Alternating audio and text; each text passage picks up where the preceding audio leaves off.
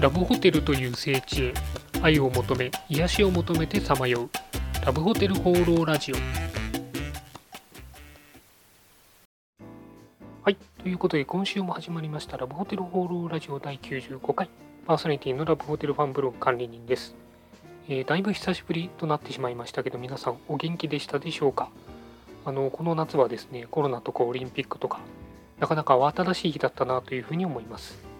やっとですね、緊急事態宣言も明けて、えラジオも今年後半に向けてですね、少しずつ再開できればいいかななんていうふうに思っています。え先行して Twitter やブログではですね、えラブホテル情報少しずつ配信していますので、よろしかったら見ていただければというふうに思います。それでは今週もよろしくお願いします。今週の気になったラブホテル情報はい、ということで私が独断と偏見で今週気になったラブホテルに関する情報をご紹介するこのコーナー。今週のテーマはこちら。2021年夏のキャンペーンです。えー、毎年ですね、この夏休みシーズン、各ホテルさんがいろんなキャンペーンを行います。ということで今年はどんなキャンペーンを行ったのか、少しお話ししたいなというふうに思います。えまずは夏限定の食事メニューというのは割と多かったかなと思います。スタミナ系とかですね、辛い料理とか、変わったところだと屋台の焼きそばとかたこ焼きみたいなメニューもありました。あとは冷麺うなぎなんていうのもありましたね、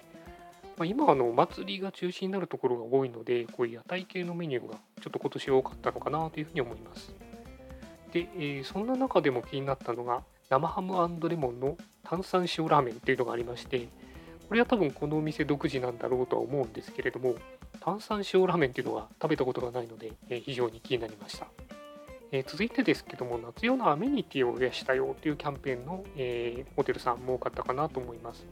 えー、クール系の入浴剤とか、えクール系シャンプーっていうところが、え結構キャンペーンになってました。あのホテルのお風呂って割と密閉されて熱がこもりやすいところが多いと思うので、こういうクール系のアメニティは非常に、え助かるかなというふうに思います。一方でですね、逆にあのクールホットキャンペーンというホテルさんもあって、えっと、クール系アメニティはもちろんなんですけども、ホット系のあの汗をかくような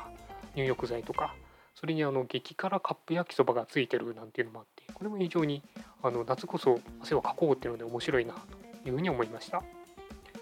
で、えー、そんな中でですね、えーと、女子会の聖地バリアンですけどもこちらはさすがだなと思ったのが、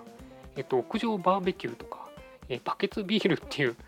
うかなりインパクトがある、キャンペーンをやってました。あの個人的にグランピングとラブホテルは相性がいいんじゃないかなと思ってたんで屋上バーベキューは結構ショッキングというか、まあ、エンタメ性がすごいなというふうに思いました。はい、えー、ということで今回は2021年夏のキャンペーンについてのお話でした。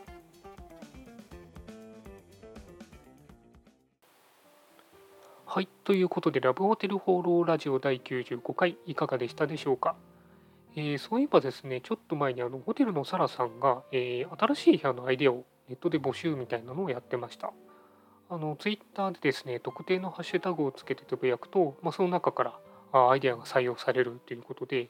私が見たときは、えーと、パーティールーム向けのマジックミラー部屋というのが、はい、一番人気でしたね。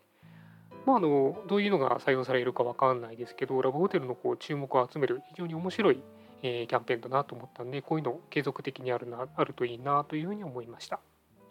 はい、えー、そんなわけでこの番組ではラブホテルに関する疑問、質問、番組への感想、何でもお待ちしています。お気軽にコメントまたはメールフォームから投稿いただければと思います。それでは来週も良いラブホテルライフを管理人でした。